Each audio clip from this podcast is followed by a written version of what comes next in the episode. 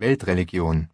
Bei der Bezeichnung Weltreligion handelt es sich um einen Begriff, der ein grobes Raster über vielfältige Religionen stülpt, die sich beispielsweise durch die hohe Anzahl ihrer Anhänger, die überregionale Verbreitung und/oder ihren universalen Anspruch auszeichnen. Eine klare Definition ist schwer zu leisten. Daher sind Auflistungen der Weltreligionen stets einer gewissen Willkür unterworfen in der Religionswissenschaft wird die Anwendung des Begriffes vermieden, um Definitionsproblemen zu entgehen. Weltreligionen Die folgenden fünf existierenden Religionen werden im Allgemeinen als Weltreligion bezeichnet.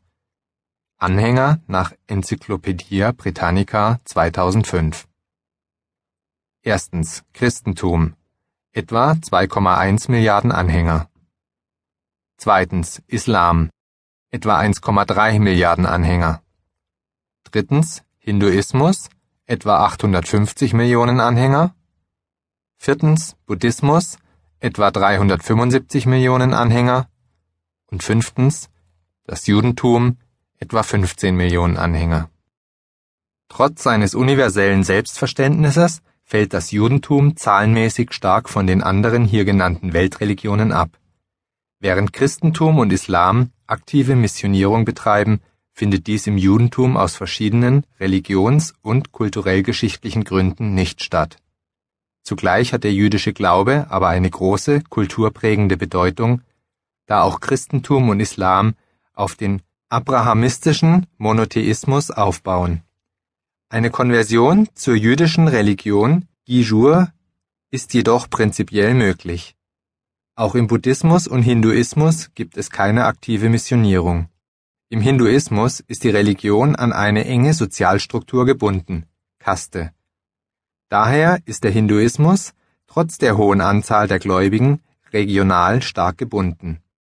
Die religiöse Institutionalisierung ist im Hinduismus relativ wenig ausgeprägt.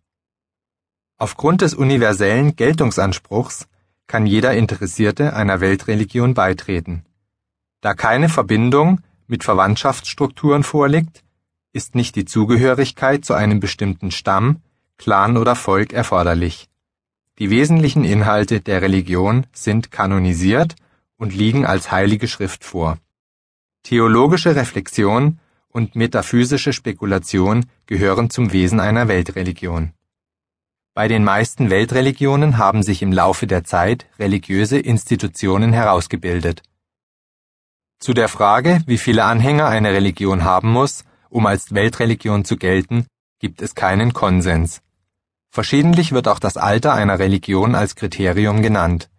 Demnach werden im 20. und 21. Jahrhundert entstandene Religionen als neue religiöse Bewegungen bezeichnet eine ganz enge Auffassung des Begriffs Weltreligion würde nur den Buddhismus, das Christentum und den Islam umfassen. Der universelle Geltungsanspruch war bereits bei Gründung der Religion präsent, eine weltweite Verbreitung liegt vor, die Anzahl der Anhänger ist sehr hoch und die Religion ist bereits sehr alt. Erweitertes Schema. Daoismus.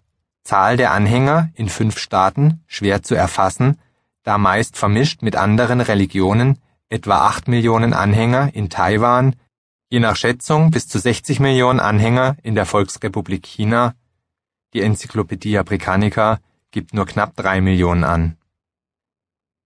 Bahai, etwa sieben Millionen Anhänger, weltweite Verbreitung. Und zuletzt Konfuzianismus, etwa sechs Millionen Anhänger. Viele Wissenschaftler zählen aufgrund seiner großen Bedeutung in China und Korea auch den Daoismus dazu.